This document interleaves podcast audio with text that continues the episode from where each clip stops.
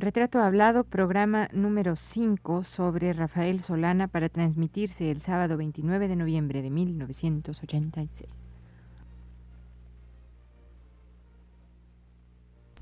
Radio UNAM presenta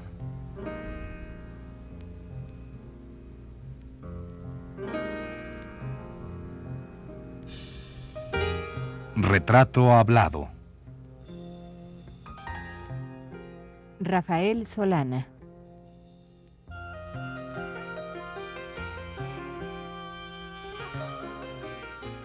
Un reportaje a cargo de Elvira García.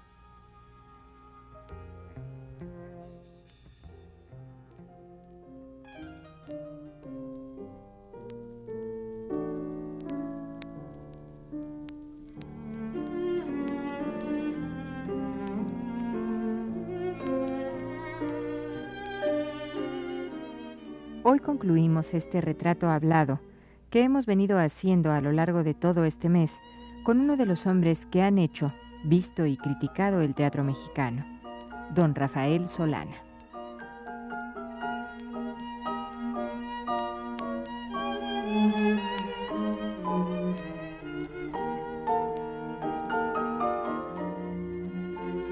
Pero limitarnos al teatro en el caso de Solana sería tanto como encerrar a este hombre en solo una de las varias actividades creativas que ha realizado a lo largo de sus 71 años de edad y casi 60 de trabajo productivo relacionado todo con el mundo de las letras.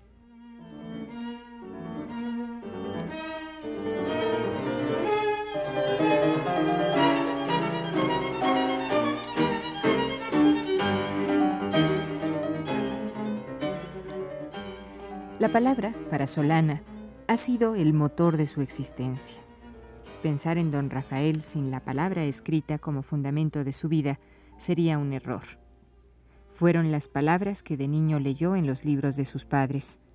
Fueron los textos más complicados que empezó a buscar en las grandes bibliotecas mexicanas y extranjeras. Fueron los pensamientos de otros escritores extranjeros que quiso conocer en la lengua original en que fueron escritos. Fue el ensayo, la poesía, el texto dramático y teatral.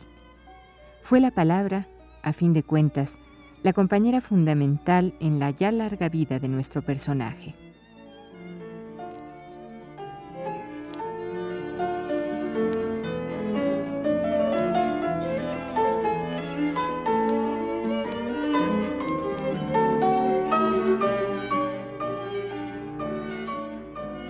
Hoy que finalizamos esta serie dedicada al dramaturgo, escritor, periodista, poeta y crítico de teatro que ha sido Rafael Solana, vamos a enumerar algunos de los libros que sobre cada disciplina literaria ha realizado.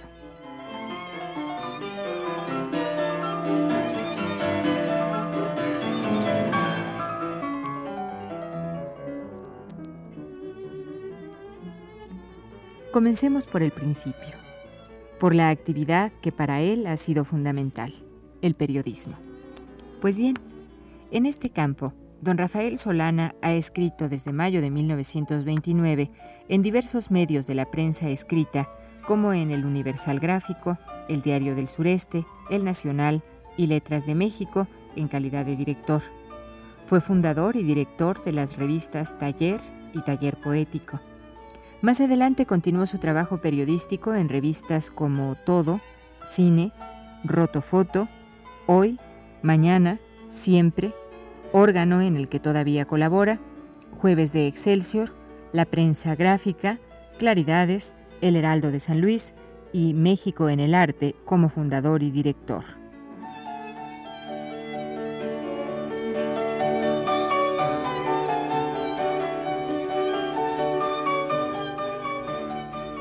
Fue colaborador también de revistas literarias tan importantes como El Hijo Pródigo, Nouvelle du Mexique, Estaciones y Cuadernos de Bellas Artes, entre otras.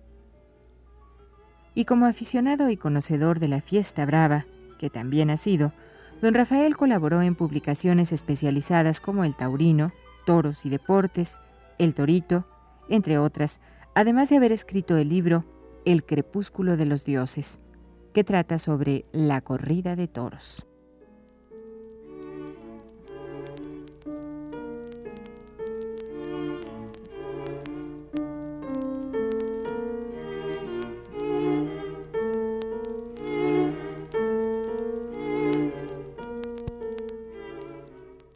Continuamos hablando del teatro, el teatro visto con los ojos del crítico.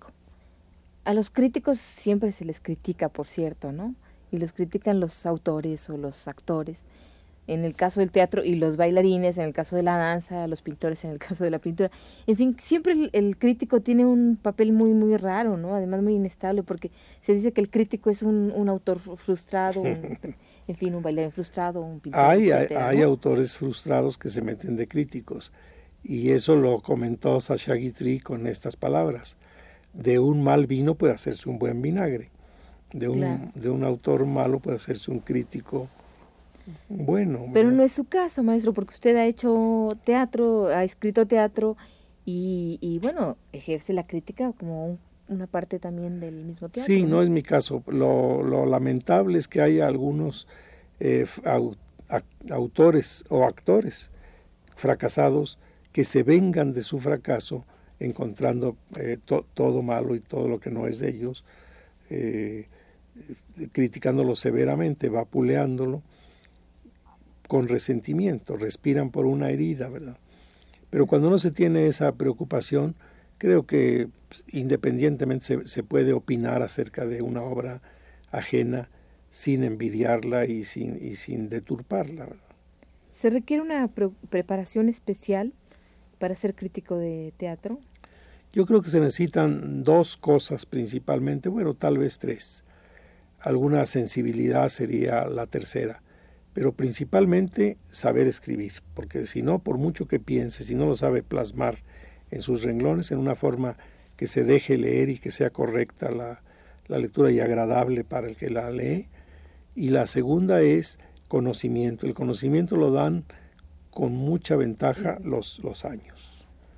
El haber visto mucho, eh, un, un, genio, por eh, genial que sea, el primer día que ve, que ve una obra no, no puede opinar de ella como el que la está viendo por cuarta o quinta vez o que lleva ya 30 o 40 o 50 años de estar viendo cosas parecidas o equivalentes o correspondientes. Entonces la edad también da... Ah, para, para mí que la edad es una de las cosas que acendran a, la, a los críticos. Pero a veces se da que, que, bueno, no siempre, ¿verdad? Pero a veces se da que que a veces el crítico pudiera tener tal edad que, que, hubiese, que viera las cosas que en ese momento, que en el momento actual están haciendo como incomprensibles o raras, ¿no? Lo normal en un crítico demasiado joven es que, que, todo lo quiera para sus propias ideas y que no comprenda ni tolere las, las anteriores en tiempo o las de otros las de otras personas. Los críticos demasiado jóvenes suelen ser intolerantes obtusos, limitados. No quiere esto condenar a, la crítica a ser solamente ejercida por ancianos, pero sí, ojalá que el crítico joven tuviera la modestia y la prudencia y la humildad de reconocer que no lo sabe todavía todo, ni lo sabrá nunca, y que debe tener cierta moderación y cierto respeto por lo que ya existe y lo ya fue consagrado por las opiniones a veces de los siglos.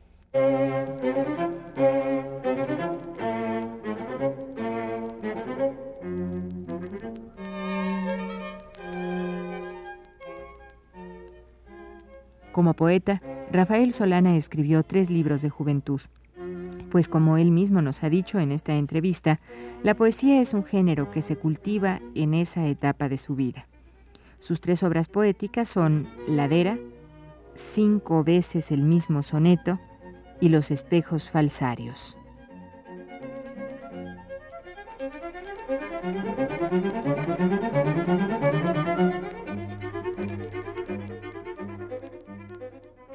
¿Es importante que exista, es importante para el teatro la crítica? Es muy importante. La gente cree que porque no ejerce el poderío de llenar los teatros o de vaciarlos como la de Nueva York, porque en Nueva York basta que la crítica sea adversa para una obra para que al día no vaya nadie o que sea encomiosa para que al día se llene el teatro y aquí no ocurre eso. Aquí es, es más lenta la penetración de la crítica en el, en el público que la ley, que va poco a poco cultivándose, formándose sus juicios y, no reacciona de la noche a la mañana. pero también es muy valiosa la crítica para los que hacen el teatro, los autores, los directores, los escenógrafos, los actores, aprenden mucho de la crítica, aunque a veces lo nieguen. Si se les da un, palo, dicen que no leyeron esa, esa, crítica, que no saben cómo se llama ese crítico, ni lo han visto nunca. ¿Y es un ser respetado el crítico? Eh, eh, algunos, los que son sinceros, lo respetan y hasta lo aprecian a veces a un, a un crítico que sea constructivo, que sea de, buena fe. ¿Usted se siente sincero, de buena fe? ¿Usted cuando hace una crítica, es decir, no, no involucra sus, sus cosas personales o con sus cosas como autor dramático? No, de ninguna manera, pero yo no quisiera, ya que dije que es bueno ser así, decir que así soy yo, porque parecería que, que me estoy echando una flor.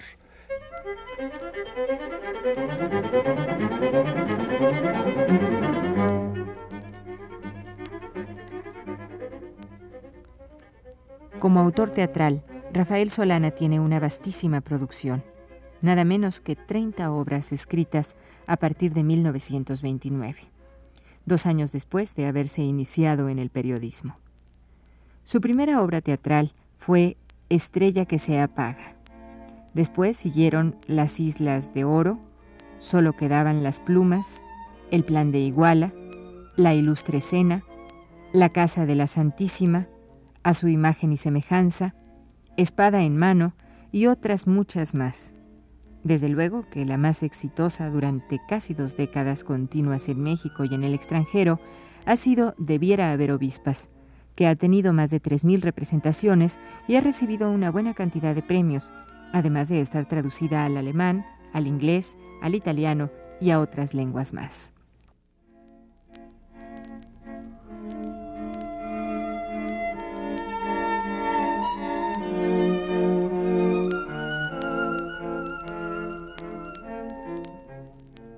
Bueno, hemos hablado a lo largo de esta entrevista, maestro, pues de, de la poesía, del periodismo básicamente, del teatro, de los toros, bueno, los toros muy de pasada, del teatro y de la crítica, que em, del ensayo también de, de, libros que usted ha escrito que de repente eran artículos y que de repente se volvieron libros, ¿no? ¿Qué cosa no ha hecho usted o espera hacer todavía? ¿En qué, en qué actividad quisiera meterse todavía? Hay una cosa en la que fallé a pesar de que me fue insistido que la hiciera, que fue la historia. El señor Torres Bodet, cuando fue ministro de, Educación, me pidió insistentemente que yo escribiera una historia de México y jamás me atreví a ello. Por mucho que leí, leí un mar de documentación y creo que eh, nunca llega uno a formarse un criterio justo acerca de los acontecimientos pasados y ni siquiera de los presentes, como para plasmarlo en un libro al que le van a dar fe los, los jóvenes estudiantes. Después nunca me atreví a escribir. Es un paquete muy pesado, ¿no? Sí, es un paquete muy pesado. Sin embargo, hay muchos que lo hacen y algunos con, con gran acierto. Porque a veces resulta que uno, como estudia la historia en la escuela, este, a veces no, así no fue, ¿no? Fue de otro modo. Pues así no fue. Hay, hay gentes tan valiosas como Vasconcelos que se ven una historia viciadísima y llena de, de cosas que se les pueden objetar, ¿verdad? Y sin embargo es un, es un genio, como Valadez es otro que escribió una, José una, una historia muy valiosa, pero que también puede discutirse.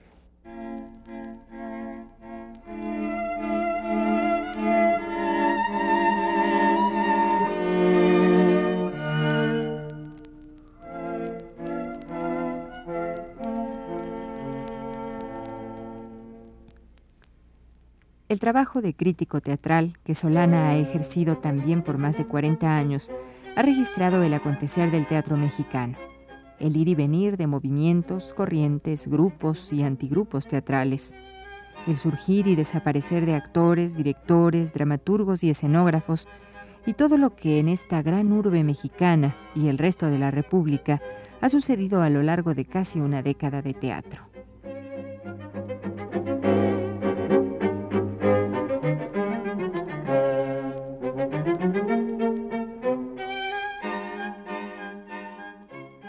Pero ¿qué, ¿qué otra cosa? Por ejemplo, ¿está usted ahorita escribiendo alguna obra de teatro? ¿Qué, le inquieta? No, yo, ya di por terminada mi, mi carrera de, escritor, porque creo que aunque la experiencia es, es muy buena consejera y se adquiere una habilidad y hasta podríamos decir un estilo, eh, eh, la fuente se seca. en uno de mis poemas comparaba yo las venas con, con, cauces de ríos que se han secado, que se vuelven arenosas se vuelven pedregosas, ya no corre por ellas. Eh, por eso creo que la, la poesía debe escribirse en la juventud, la novela en, la juventud más avanzada, el cuento, que también hice muchos libros de novelas y de cuentos, y el teatro en, una edad más madura, en la que ya se tiene no solamente un dominio del idioma y de las formas artísticas propias del teatro, sino un criterio para juzgar a las, las personalidades que van a ser los personajes o los problemas a tratar. Y dice que después de los 80 las memorias. Eso ya es nada, nada más este cotorreo, como quien dice. Pero sí le gustaría escribir sus memorias, supongo. Pues hasta ahora no, no, me, no me considero, porque pienso que se necesitarían tres condiciones para escribir unas memorias. Una, saber escribir. A eso puede ser que llegue yo algún día porque estudio mucho. Otra, ser alguien, cosa que ya es muy difícil que yo llegue a ser. Y la tercera, que le, que le pase algo eh, estar en un momento histórico en que pasó algo de lo que uno fue testigo o personaje, pues eso también es, es eventual. Pero yo creo que las tres cosas ya, ya las tiene usted. Bueno, ¿viste? Yo, yo las veo ser alguien, me dice usted que soy Usted es muy generosa, pero un crítico se da cuenta de que no es, no es verdad eso. Pero la, las memorias son, son un recuento de la vida, ¿no? A veces incluso sin tener esos tres requisitos que usted se... ¿Sabe por qué voy a acabar por, por escribirlas si todavía vivo lo bastante? Porque ya muchas de las cosas que a mí me pasaron y que yo presencié y que conocí son historia antigua para la, juventud y encontrará eh, curioso que alguien que las presenció se las cuente. A mí me hacía mucha gracia lo que me decía Arturo Arnaiz y Freg, que fue un gran historiador mexicano me decía, don Luis González Obregón me dijo que Guillermo Prieto le había contado, y entonces ya se remonta uno a más de 100 años.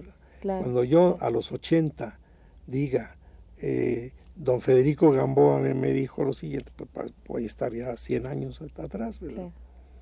Sí, sí, es cierto. Pero toda esta vida que usted ha llevado, que desde niño ha sido pues con una puerta abierta, enormemente abierta para la literatura, el teatro, la música, eh, los toros, pues tiene que quedar en, aparte de en esta entrevista, que ha sido muy breve, tiene que quedar en un libro, ¿no? Sí, ya, yo creo que hay, hay cosas, me, me llamó la atención mucho un día que iba yo en un taxi en Madrid y se voltea el chofer y, y me mira la cabeza blanca y me dice, el señor habrá conocido a Manolete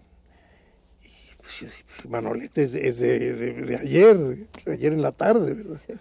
Yo conocí a Silvetti, a Gaona y a Luis Freg, y así me pasa en todos los demás ramos.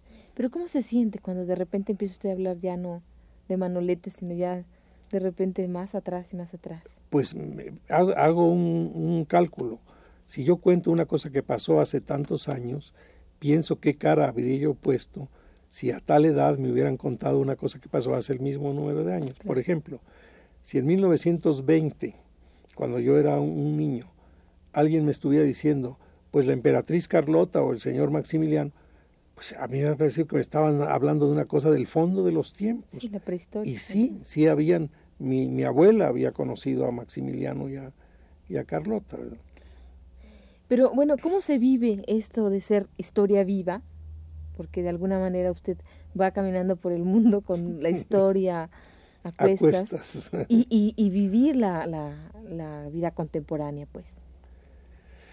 Ya, la vida contemporánea ya la voy viviendo menos, pero sí, sí me acuerdo de cosas y vi personas que ya los, los jóvenes las consideran que, que solamente en los libros las buscan. Por ejemplo, yo vi a Mussolini dos veces yo vi a Plutarco Elías Calles cuando era presidente de la República. Yo vi el momento en que Portes Gil recibía en el Estadio Nacional la, banda.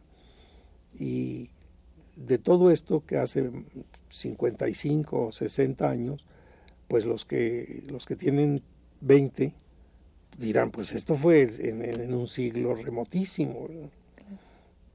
Pero de alguna manera usted, el manejar los tiempos de tan diversos, ¿no? Las épocas tan diversas, ¿qué le deja a usted, qué le da a usted de repente confrontar todo esto o platicárselo a una gente joven? ¿Usted no se siente usted un... No, no, no siento nada porque no sé, no me doy cuenta por las expresiones de si la estoy deslumbrando o la estoy aburriendo. les, les hablo de cosas tan remotas, tan ajenas a, a ellos ya, que o bien les pueden interesar eh, mucho como curiosidades, o bien no les, no les tocan para nada. ¿no? Yo me acuerdo, por ejemplo, de, del asombro que a mí me causaba de niño pensar que por radio se le podía contar a un niño un cuento en su cama y estar contándoselo a una persona que estaba a un kilómetro de distancia. Me parecía que eso era una, una maravilla. Los niños actualmente no, no, encuentran nada de raro en ello, ¿verdad?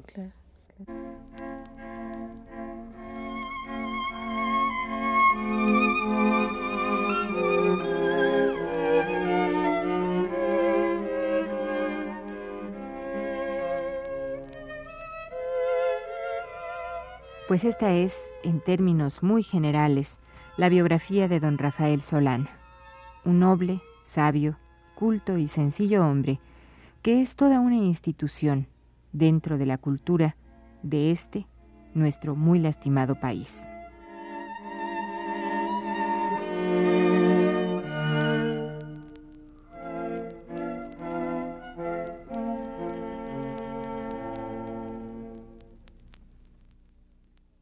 Maestro, bueno, usted decía hace un rato que se seca, algo así como la fuente se seca, algo así, ¿verdad?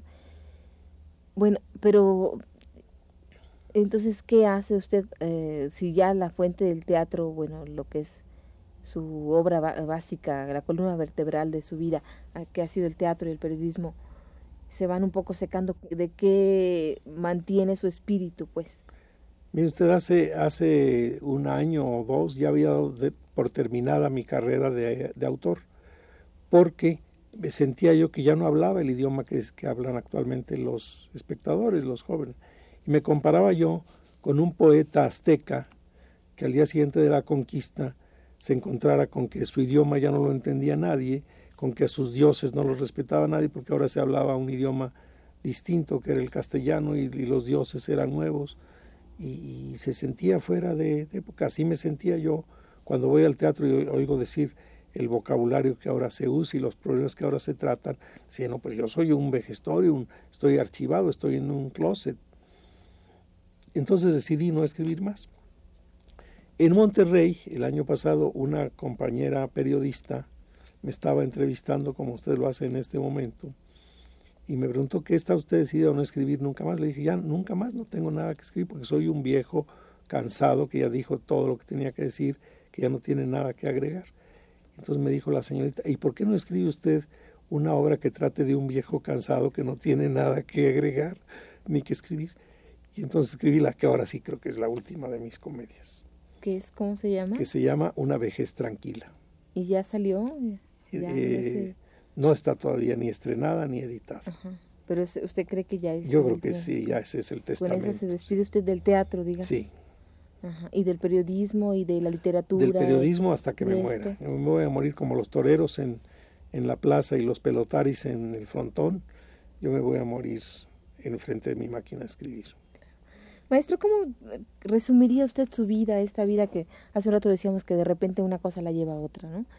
Que el periodismo lo lleva a los toros y los toros lo lleva, al fin, a una cosa tan bonita, ¿no? Yo resumo mi vida en una estampa que vi de Goya en el Museo del Prado, en que está un viejecito, es un, dibujo a lápiz, está un viejecito vestido con un sayal y con un cordón, con la barba que le llega hasta el pecho, y el lema que escribió Goya al pie de este dibujo es Todavía aprendo.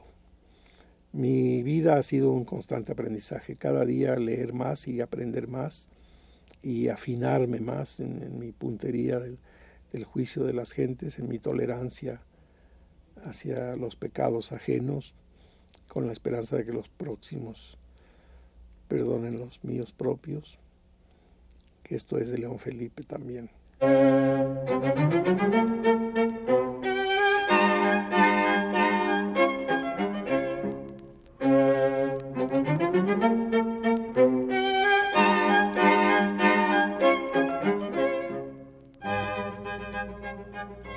Esta fue la quinta y última parte de la serie dedicada al escritor, dramaturgo, poeta y periodista Rafael Solana.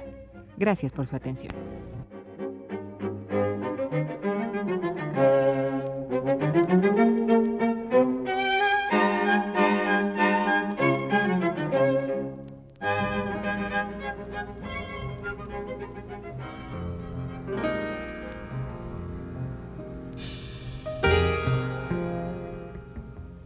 Radio UNAM presentó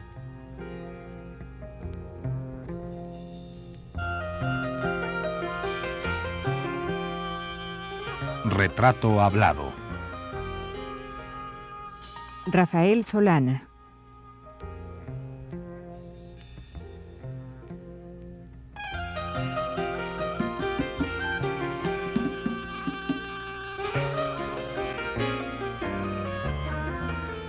Un reportaje a cargo de Elvira García.